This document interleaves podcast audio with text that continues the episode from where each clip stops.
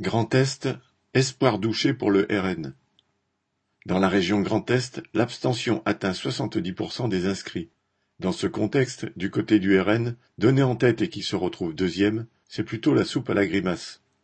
Il a presque trois fois moins de voix qu'en 2015, 227 774 au lieu de 641 120.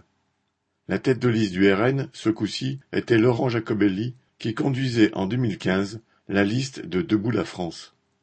Il remplaçait Florian Philippot, tête de liste en 2015, qui ce coup-ci conduisait une liste Les Patriotes, qui a recueilli 74 980 voix et 6,95%.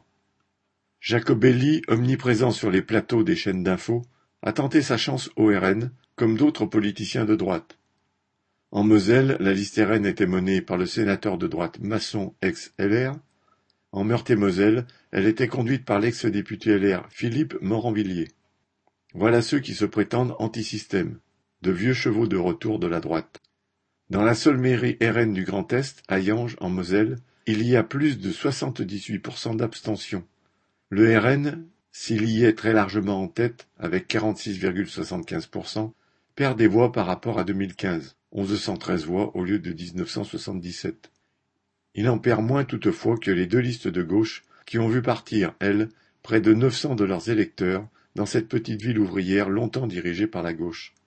Une ville où dominent les fameux hauts fourneaux de Florange, fermés par ArcelorMittal sous Hollande et malgré ses promesses. C'est un profond dégoût pour les élections qui s'est exprimé aux élections à travers cette abstention record, faisant penser au mot de Coluche, citation, si voter changeait quelque chose, il y a longtemps que ce serait interdit. Étienne Bourdin.